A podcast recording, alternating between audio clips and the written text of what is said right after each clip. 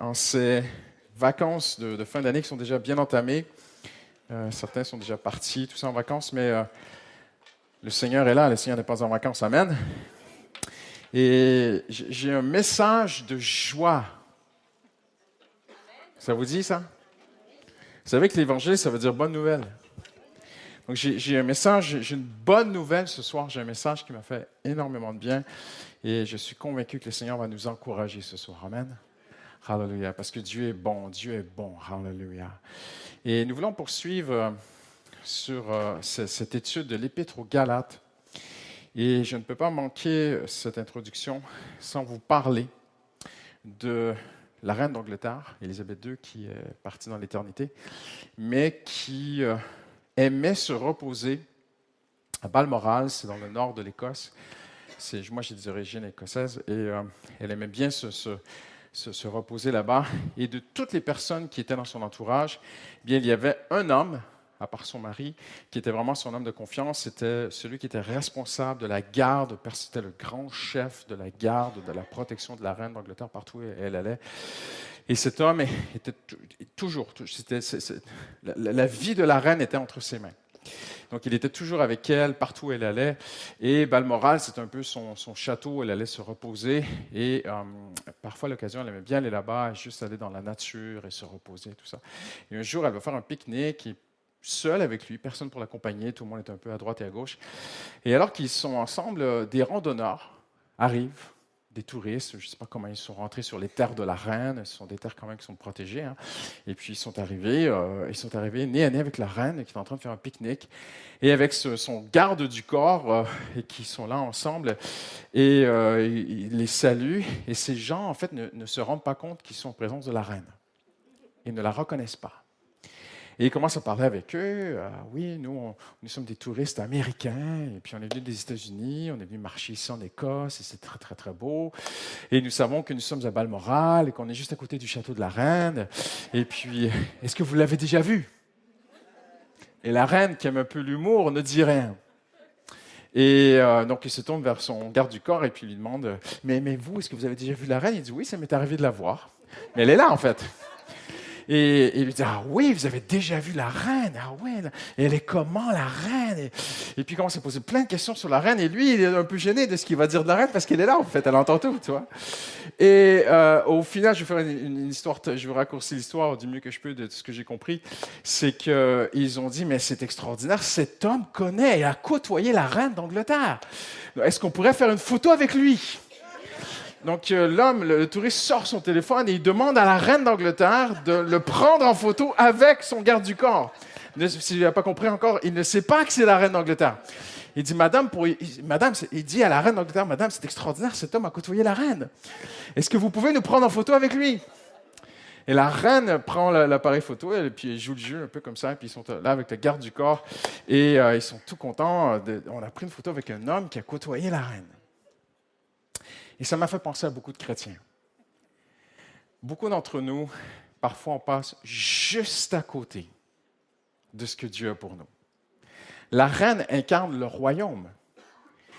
Et le salut, l'évangile, le mot évangile, incarne en lui-même, c'est une métonymie, hein. c'est un mot qui signifie beaucoup de choses. Le mot évangile incarne en lui-même tout le royaume de Dieu, toutes les promesses de Dieu. Et parfois, comme ces deux touristes, Dieu nous aime.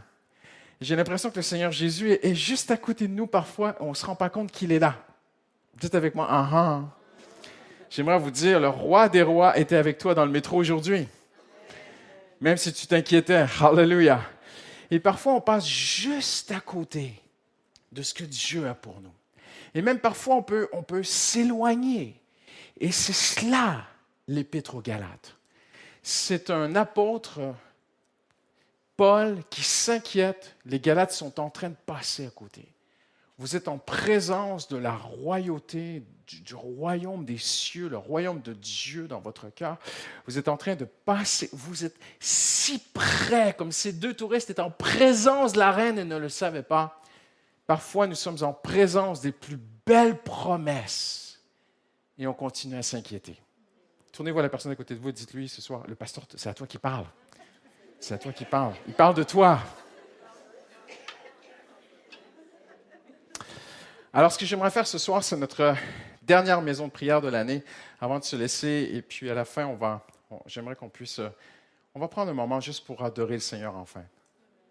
Enfin, de, on va terminer l'année. Euh, Pasteur Mathieu, je t'en ai pas parlé, mais on, va se réjouir à la fin devant Dieu. J'ai des super choses à vous partager. Euh, dans les derniers messages, on a fait la, nomenclature, on a regardé ensemble, on a été pigé à droite et à gauche à travers l'épître aux Galates, et nous avons vu ce dangereux chemin du mérite. Si je cherche, si vous n'avez si vous ne ressentez pas le besoin de Dieu ce soir, si vous n'êtes pas conscient, parce qu'en fait tout le monde a besoin de Dieu, mais si vous ne réalisez pas à quel point vous avez besoin de Dieu ce soir, vous allez sentir que dans les prochaines minutes, ça ne vous concerne pas. Mais si vous êtes conscient que vous avez besoin de Dieu, en fait, tout de suite, vous avez un blocage. On a besoin de Dieu. Nous avons, vous êtes d'accord avec moi, nous avons tous besoin de Dieu. Mais que peut-on offrir à Dieu pour qu'il nous réponde? Et c'est sur ce sentiment d'impuissance, de blocage que les hommes ont inventé toutes les religions.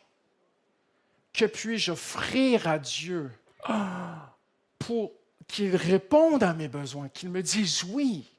Que puis-je offrir à Dieu pour être, avoir sa faveur sur ma vie, avoir sa protection, qu'il me guide, qu'il me garde, qu'il m'aide? Que puis-je offrir à Dieu pour qu'il m'aide? Et c'est là que le mérite, la recherche de mérite monte dans le cœur de l'homme. Et Paul combat cela.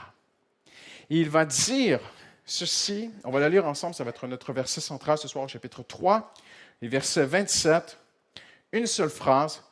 Paul dit, vous vous êtes revêtus de Christ.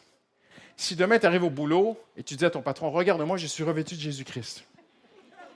Il va probablement vous dire, euh, on va la changer de département, celle-là. Elle a un problème. Personne ne le voit que tu es revêtu de Jésus-Christ. Ce n'est pas pour les hommes que nous sommes revêtus de Jésus-Christ. C'est pour Dieu que nous sommes revêtus de Jésus-Christ.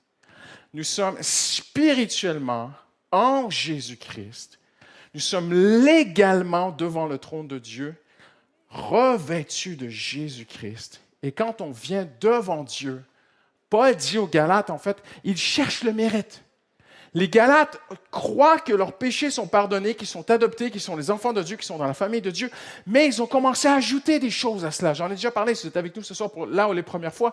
Euh, euh, en fait, le problème de l'épître aux Galates, c'est que ils croient, et, ce sont des enfants de Dieu, ils croient que Jésus les a pardonnés de leurs péchés, mais il faut aussi ajouter beaucoup de choses. Je ne peux pas refaire toute la série, mais les choses qu'ils ajoutaient il y a 2000 ans, nous aussi, on en ajoute encore des choses ce soir. Il y a 2000 ans, les Juifs leur disaient, il faut que tu te fasses circoncire. Et tous les hommes ont fait Aïe Mais il faut aussi que tu fasses le Shabbat. Il faut aussi que tu ne manges pas ceci. Il faut que tu respectes les fêtes. Il faut que. Tout cela dans quel but? Pour présenter un mérite à Dieu pour qu'il t'accorde sa faveur. Et Paul lutte contre cela. Et à travers cette épître, Paul va même parler de lui. Il va, dire, il va, il va leur dire Moi, je suis sorti de toutes ces choses. Et voyez-vous, en tant que chrétien en 2022, ce soir, nous sommes pareils, c'est notre nature.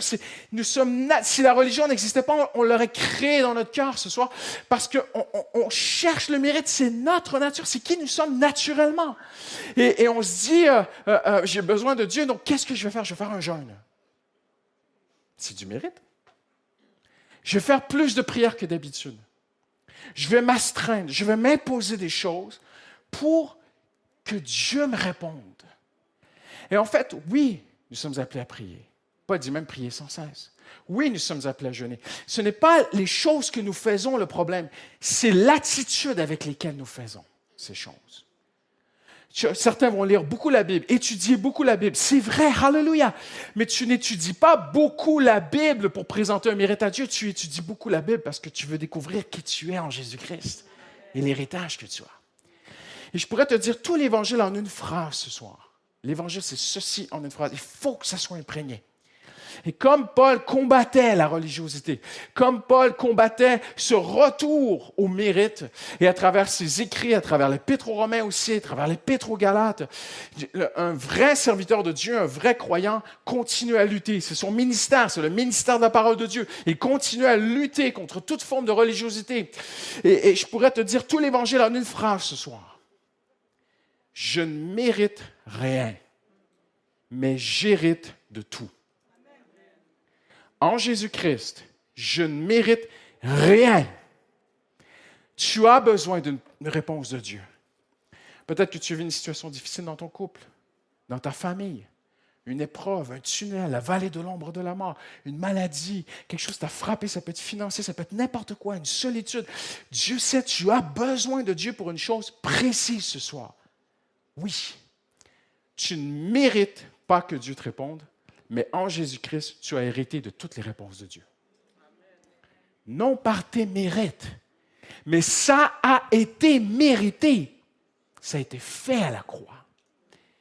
Et comme je le dis, je le répète, il faut se le répéter parce que c'est important de mettre plusieurs couches. Et en pédagogie, on dit que plus on répète, plus les enfants ils, comprennent. Et nous sommes des enfants de Dieu. Il faut que le Saint-Esprit nous répète les vérités fondamentales. C'est très important. Jésus n'est pas mort à la croix seulement pour le pardon de nos péchés. Jésus est mort à la croix pour que nous soyons intégrés dans la famille de Dieu, adoptés, réconciliés avec Dieu. Et Paul dit ici ceci, vous êtes revêtus de Christ. Vous imaginez ce que ça veut dire?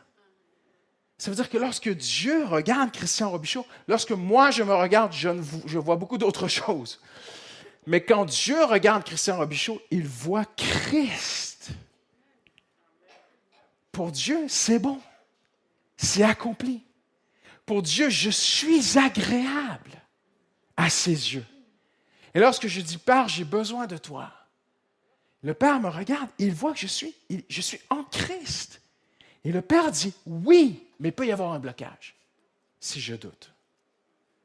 Le juste vivra par la foi. La foi en quoi? La foi de cela la foi que je suis revêtu de Christ. C'est tellement important, je vais en parler dimanche, même si c'est le 25, je, vais être là Noël, je, je vous prêcher, alléluia. C'est tellement important pour Dieu que dans l'Épître aux Hébreux, ça dit le juste vivra par la foi, mais s'il se retire, mon âme ne prend pas plaisir en lui. C'est-à-dire tout ce que Jésus a accompli à la croix pour toi, tout l'héritage, il est à saisir par la foi. Alléluia. Je ne mérite rien, mais j'hérite de tout en Jésus-Christ. Et Paul va faire des liens très forts dans l'Épître aux Galates pour nous montrer à quel point Jésus a tout accompli. Christ, au jardin de Gethsemane, dans sa prière, va dire, alors qu'il est au, moment le plus difficile de toute sa vie terrestre, le Seigneur Jésus va, crier Abba Père. Et Paul va prendre l'expression Abba Père il va dire aux Galates, vous aussi, vous dites Abba Père. Il a mis son esprit en nous qui crée Abba Père. Tu as la même relation avec le Père céleste que la relation que Jésus avait sur terre. La même. Hallelujah. Pierre dit, vous avez reçu une foi de la même valeur que nous. Et Paul dit, on n'est pas des super apôtres, il n'y a pas de meilleur, il n'y a pas quelqu'un, il n'y a pas un meilleur chrétien. Nous sommes revêtu de Jésus-Christ. Alors, on a vu ensemble la liste des dangers qu'évoque l'apôtre Paul sur le chemin du mérite. Je ne la referai pas, vous pouvez le trouver sur Internet. Mais Paul a fait la liste de tous les dangers. Si tu te mets à vouloir mériter les choses de Dieu et que tu vas sur ce chemin, tu vas trouver beaucoup de dangers. Et Paul dit, la fin de ce chemin, c'est même ta foi qui va périr. Parce que de pire en pire, tu vas chercher le mérite, le mérite, le mérite, le mérite, mériter, mériter, mériter de Dieu. J'en ai parlé à la République dimanche dernier. Tu vas même te mesurer aux gens autour de toi. Tu vas te mesurer toi-même, te mesurer devant Dieu. Et, plus tu vas te mesurer, la Bible dit, il se retire, mon âme ne prend pas plaisir. Donc tu, perds la faveur de Dieu. Tu perds Dieu, le Saint-Esprit devient attristé. Alors le Seigneur te répond de moins en moins. Je paraphrase, ce sont, je vulgarise, mais vous comprenez ce chemin. Et Paul dit à la fin, il dit, Christ ne vous servira plus de rien. C'est même le salut. À un moment donné, tu dis, mais Dieu ne me répond pas, mais qu'est-ce qui m'arrive? Et tu vas commencer même à douter de ton salut, même douter de l'existence de Dieu, à cause de ce blocage qui est le chemin du mérite. Mais il y a un autre chemin. C'est le chemin de la foi. Le chemin de croire que tout est accompli. Et je veux vous montrer ce soir dix bénédictions citées par Paul dans son épître. OK? Vous êtes prêts? Premièrement, ce chemin de foi, de croire vraiment, je ne mérite rien, mais j'hérite de tout en Jésus-Christ. Un, permet une puissante transformation intérieure. Tournez-vous la personne à côté de vous, dites-lui, le Seigneur veut te changer.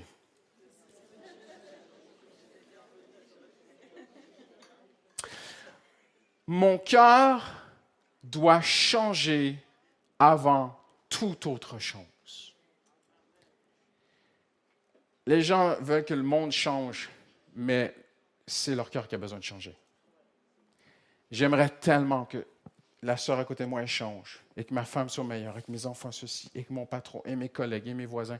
Et le Seigneur me regarde et dit, non, Christian, c'est toi qui as besoin de changer. Mais je trouve la puissance d'être transformé par le Saint-Esprit, par la foi, que Jésus a tout accompli à la croix. C'est pour cela que Paul dit, ce n'est plus moi qui vis, c'est Christ qui vit en moi. Ça produit, chapitre 6, regarde avec moi chapitre 6, verset 15. Chapitre 6, verset 15. En effet, en Jésus-Christ, ce qui a de l'importance, ce n'est ni la circoncision ni l'incirconcision. En fait, l'apôtre Paul dit, il faut arrêter tout ce système de mérite. Ce qui a de l'importance en Jésus-Christ, c'est le fait d'être une nouvelle créature. Alléluia. C'est ça qui est important. Et Paul, au chapitre 5, si vous connaissez les chrétiens de longue date, vous connaissez très bien Galates 5, 22, les fruits de l'esprit. Eh bien, les fruits de l'esprit tombent dans l'épître aux Galates les fruits de l'esprit tombent dans le plus grand argumentaire contre la religiosité, contre le mérite. C'est là où Dieu a placé les fruits de l'esprit. Regardez avec moi, Galates 5, 22. Mais le fruit de l'esprit, c'est l'amour. Donc, qu'est-ce que Paul dit ici? Je ne peux pas produire l'amour par mes propres efforts. Ce n'est pas le fruit des efforts de Christian Robichaud, l'amour. C'est le fruit de l'Esprit de Dieu en moi. C'est l'Esprit qui produit en moi l'amour. Maintenant, là, vous êtes là, vous êtes tous bien assis, vous êtes tous en train de vous dire, moi, je n'ai pas de problème avec l'amour, pasteur Christian. Mais Jésus a dit, quel mérite avez-vous à aimer les gens qui vous aiment? Ah, ça c'est autre chose. On a tous des gens difficiles à aimer. Et le Seigneur dit, mais ce qui marque la différence d'un chrétien, c'est que je peux l'amener à aimer quelqu'un qui pourrait jamais aimer par ses propres forces. C'est ça l'amour. Le fruit de l'esprit, c'est l'amour, la joie, la paix. La joie va bien quand, ton chèque de paie tombe dans ton compte de banque une fois par mois et que tout va bien, la santé, tout est OK. Il y a, il y a une certaine joie, bien sûr. Mais la vraie joie, c'est quand ça ne va pas. Qu'on garde cette joie. La paix, la patience. La patience, ça va jusqu'à temps que tu sors de ton appartement. Là, il faut la patience du Saint-Esprit. La bonté, la bienveillance, la foi. Avez-vous remarqué? C'est dans votre Bible, moi c'est dans ma Bible la foi. Parce que de toute façon, en grec, c'est pistis, c'est la foi. La foi est un fruit de l'esprit. C'est Dieu qui me donne la foi de le suivre. Uh La douceur. Aïe, aïe, aïe, aïe, aïe. Ah, Paul, tu creuses là et la maîtrise de soi. Incroyable. Je n'y arriverai pas par mes mérites. Il faut que je relâche. Il faut que je dise, Seigneur, j'ai besoin d'être un homme rempli d'amour, de joie, de paix. tu peux jeûner toute ta vie, tu n'y arriveras pas. Tu peux prier toutes les larmes de ton corps, tu n'y arriveras pas. À un moment donné, il faut relâcher et dire, Seigneur, toi, tu vas me changer. Je m'abandonne, Seigneur. Jésus dit à la croix, entre tes mains, je remets mon esprit. Et tu dis, Seigneur, je te donne mon cœur. On le chante, mais il faut le faire. Seigneur, je te donne mon cœur, toi tu vas me changer. À un moment donné, tu relâches le truc. on ne pourra pas tout faire ce, soir, on continuera dimanche si vous êtes avec nous.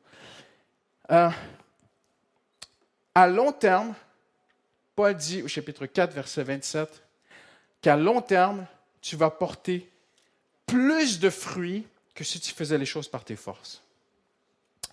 Et Paul va utiliser une, allégorie, une analogie. Il va dire, il va parler, ah, on ne peut pas rentrer là-dedans ce soir, ce serait trop compliqué. Mais on va aller directement à la conclusion, verset 27, il dit, il est écrit, Réjouis-toi stérile, toi qui n'as pas d'enfant. Et il cite Ésaïe. Suivez-moi bien ce soir. Il cite Ésaïe. Ésaïe, à travers Ésaïe, Dieu parle à Jérusalem. Et Dieu dit à Jérusalem qui est détruite, en fait. Elle est au bout d'elle-même, Jérusalem. Elle est détruite. Dieu prophétise sa destruction à cause du péché, tout ça. Euh, euh, ils vont partir à Babylone. Et Dieu dit, mais je vais te rebâtir Jérusalem. Et voici ce que je proclame sur la nouvelle Jérusalem. Réjouis-toi stérile. Toi qui n'as pas eu d'enfant. Et là, Paul va utiliser cette image pour expliquer que le chrétien qui arrête de faire les choses par ses propres forces, le chrétien qui arrête de travailler à mériter l'aide de Dieu et qui relâche tout par la foi, Paul dit, tu vas porter plus de fruits et ton fruit sera éternel. Parce que l'image, elle est très, très forte ce soir. Et elle me touche même moi pour ma vie personnelle. Paul dit, la femme qui enfante, je, n'ai jamais enfanté, ma femme a enfanté, et toutes les, mères qui sont dans ce lieu, j'ai beaucoup de respect pour vous, je ne comprends pas ce que vous avez vécu. Mais la mère qui enfante connaît des douleurs et elle travaille pour enfanter. Mais celle qui est stérile ne travaille pas. Et Paul dit spirituellement, il se sert de cette image, pas pour dire qu'enfanter c'est mal, comprenez-moi bien, c'est une image strictement spirituelle pour ta marche avec Dieu. Paul dit, arrête d'essayer d'accoucher l'amour par tes propres efforts. Arrête de faire tous ces efforts pour essayer d'accoucher la paix, accoucher la joie, accoucher l'amour, accoucher la patience. Arrête d'essayer de faire ces efforts par tes propres forces. Réjouis-toi, stérile. Toi qui n'arrives pas, réjouis-toi, mets ta confiance en Dieu parce que Dieu le fera pour toi. Et au final, tu auras plus d'enfants que ceux qui le font par leurs efforts. N'est-ce pas extraordinaire comme promesse? Seigneur, tu es en train de me dire que si je relâche les choses, tu vas faire de moi un homme vraiment patient, vraiment doux, plein d'amour. Et, j'ai plus besoin d'essayer d'accoucher l'amour comme ça. Et le Seigneur t'a dit, oui, voilà, lâche le truc. Fais-moi confiance. Et ce chemin de foi amène une, bénédiction de transformation extraordinaire dans nos vies. Chapitre 5, verset 13. Il dit qu'il te libère du prétexte de suivre les désirs de ta propre nature. De ta propre nature pardon. Verset 13, chapitre 5, verset 13, je l'explique.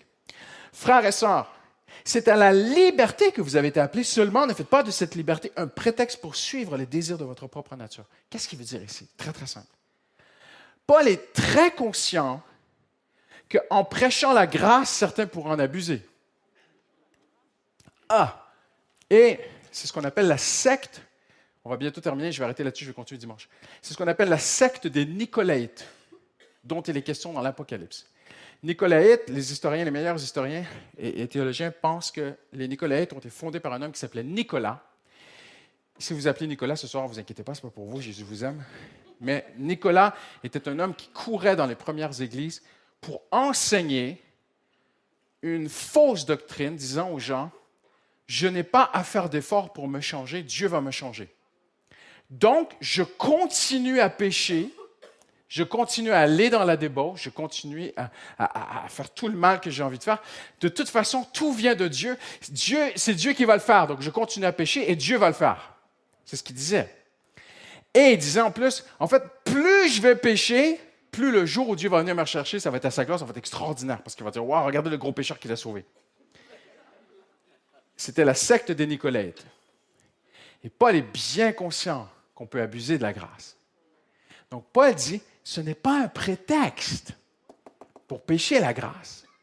Et il dit juste avant ceci aussi, il dit ceci, il dit, si je me fais, je veux le ce soir, mais pas dit, si on se faisait attraper, nous les chrétiens, en train de pécher, alors, en train de pratiquer toutes sortes de péchés, de les justifier, de, alors qu'on prêche la grâce, mais dit, c'est n'importe quoi. Donc, ce qu'il est en train de dire, c'est que la vraie grâce de Dieu n'excuse pas le péché, elle nous en libère. Jésus a envoyé une puissance pour qu'on vive dans la sainteté. Amen. Pour que l'on marche différemment. Et c'est cela, cette puissance de transformation. Je termine avec euh, euh, une très belle histoire. Je continuerai dimanche, mais dix bénédictions, on n'en a fait qu'une ce soir. On va, on va terminer ici. Je vais conclure avec ceci. Paul dit qu'en fait, si je choisis de ne plus faire de forcing, forcer à me changer. Là, vous allez me dire, mais pasteur, qu'est-ce que je fais? Tu as dit, OK, j'ai compris que je ne dois pas courir vers le péché, et quand même, mais tu dis qu'il ne faut plus que je fasse d'efforts. Mais, mais je fais quoi, pasteur? Tu as une part à jouer. Mais voici comment l'évangile est extraordinaire. Alléluia. C'est que le Seigneur dit, Paul dit, c'est Dieu qui fait en nous le vouloir et le faire. Avant le Saint-Esprit, il n'y a que le vouloir. Lisez Romains 6 et 5 avant la puissance du Saint-Esprit, Paul dit, je veux faire le bien, mais je fais le mal. Le Saint-Esprit arrive. Et le Saint-Esprit dit, Christian, tu veux faire le bien, je vais te donner la puissance de le faire. Tu veux ne plus faire le mal, je vais te donner la puissance de ne plus faire le mal. C'est ça le Saint-Esprit. C'est pour cette raison qu'il est venu. Mais vous recevrez une puissance et vous serez mes ça veut dire quoi? avant, j'étais un homme, pas moi, hein, toi. Avant, j'étais un homme colérique. Je rigole. Avant, j'étais, euh, tu peux dire, avant, j'étais un homme colérique, impulsif. Je n'arrivais pas à me maîtriser. Je pétais les plombs par-ci, par-là. Mais je voulais tellement changer, mais je n'y arrivais pas. J'arrivais à me contenir un tout petit peu, mais ça finissait toujours par péter. Le Saint-Esprit est venu dans ma vie. Il m'a amené une paix surnaturelle. Et de moins en moins, je pète les plombs. Et de plus en plus, je suis un homme paisible. Alors, vous recevrez une puissance. J'ai reçu une puissance qui me change. Et qu'est-ce qui arrive? En fait, j'en témoigne. Et vous serez mes témoins. Alors, je témoigne autour de moi. Jésus m'a changé. Vous êtes avec moi ce soir? Et je termine avec ceci. Paul dit que cet évangile, ça lui a mis tant de temps à le comprendre, à le saisir. Ça, c'était le premier message que j'ai fait. Les apôtres ont mis des années à comprendre cette grâce de Dieu. Ils ont mis beaucoup de temps. Alors nous devons être patients envers nous-mêmes. Sois patiente envers toi-même, sois patiente envers la personne qui est à côté de toi, envers ton mari, ta femme, tes enfants, parce que nous mettons du temps à comprendre la grâce de Dieu. Et Paul dit qu'à un moment donné, il s'est retrouvé complètement seul. Alors il dit, je suis allé à Jérusalem. Et regardez la beauté de ce qu'il va dire. J'ai exposé en privé à ceux qui sont les plus considérés afin de ne pas avoir couru en vain. Mais est-ce que mon évangile est vrai? Et quand il se retrouve là, Pierre va lui serrer la main et lui dire, on a le même évangile, mon gars. Et plus tard, aux Philippiens, il dit, en portant la parole de vie, c'est beau, hein? Ah, c'est beau. Je pourrais alors être fier le jour de Christ. Ça, c'est la fin des temps lorsqu'il est devant le trône de Dieu. Je pourrais alors être fier de ne pas avoir couru en vain.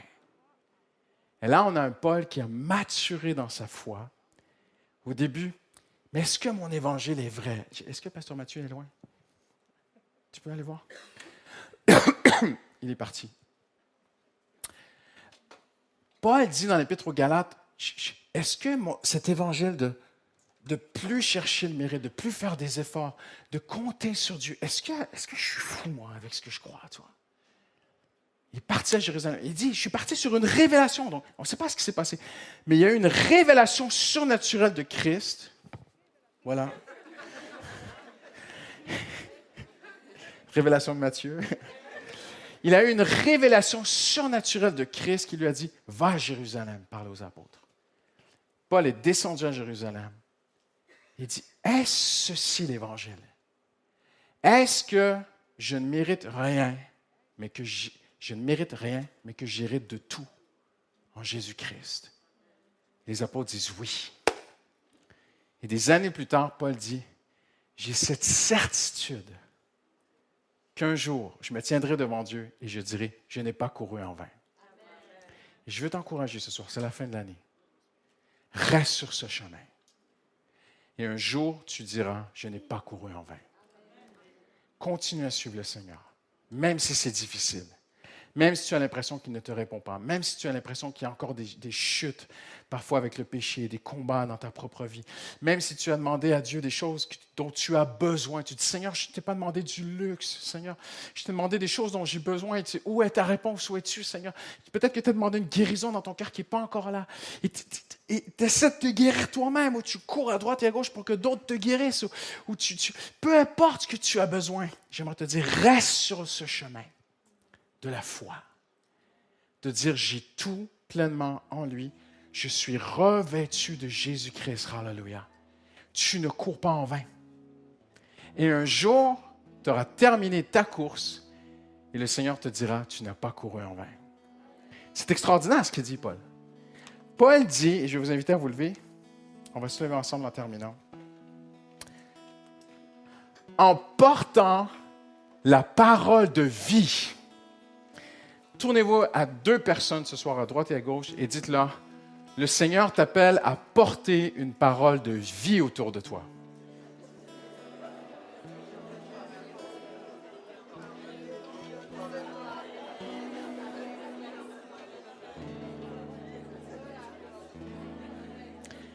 Il y en a qui déjà racontent leur témoignage. Restez avec moi. Vous avez bien compris, celui qui porte la parole de vie, ce n'est pas que les pasteurs. Vous êtes des porteurs de parole de vie. Quelle est cette parole de vie? Je ne mérite rien, mais j'hérite de tout. Dites avec moi, je ne mérite rien, mais j'hérite de tout par Jésus-Christ. Hallelujah. Par les mérites de notre Seigneur ce soir. Et quelle belle phrase. Un jour, c'est toi qui la diras je n'ai pas couru en vain. J'ai mis ma foi en Dieu, j'ai attendu le Seigneur, j'ai compté sur Dieu, j'ai tout confié à Dieu. je me suis refusé de prendre les choses par mes propres forces, dans mes propres mains, de faire du forcing à droite et. Je me suis refusé cette vie. Je me suis refusé d'être comme cette femme qui, essaie d'accoucher par ses propres forces. Stérile, toi qui es stérile, réjouis-toi. Toi qui ne fais pas d'effort, toi qui comptes sur le Seigneur. Réjouis-toi. Car celle qui, n'a pas accouché aura plus d'enfants que celle qui a accouché. Quelle prophétie spirituelle. C'est le Seigneur qui fait les choses, ce n'est pas nous. Amen. Ce n'est pas toi qui vas sauver ton mari. Mm-hmm. Ce n'est pas toi qui vas sauver tes enfants. C'est le Seigneur. Je vais vous dire une chose. Le Seigneur parle mieux que nous au cœur des gens. Je ne dis pas qu'il faut rien faire, mais il ne faut pas forcer les choses. Amen. Je sais que cet évangile suscite beaucoup de questions. Plusieurs personnes sont venues me voir à République après le message dimanche. Mais pasteur, qu'est-ce que je fais dans ta situation? Qu'est-ce que je fais dans ta situation? Je n'ai pas voulu botter en touche, mais Dieu va te diriger. C'est un apprentissage à marcher par la foi. Amen on apprend à marcher par la foi. Ça ne se fait pas du jour au lendemain. Et tu feras des erreurs, je fais des erreurs, on fera des erreurs. Parfois, on reprend les choses en main. Parfois, on a des moments charnels. Mais nous apprenons à marcher dans les mérites de notre Seigneur Jésus. si, si, vraiment le Saint-Esprit peut mettre ce verset dans ton cœur ce soir avant qu'on se laisse, tu vas exploser de louanges. Ça ne peut pas faire autrement. Regardez ce que Paul dit aux Éphésiens. Que Dieu met tout en œuvre conformément à sa décision. Wow! Moi, je vis pour lui, je ne sais pas toi. Mais si je vivais pour moi, j'aurais un problème là, mais je vis pour lui. Ça veut dire qu'il va mettre tout en œuvre pour que les choses avancent. Est-ce que tu vis pour la gloire de Dieu? Est-ce que tu vis, je ne veux pas vous chauffer ce soir, je veux juste que ce soit naturel. Est-ce que tu vis vraiment pour la gloire de Dieu?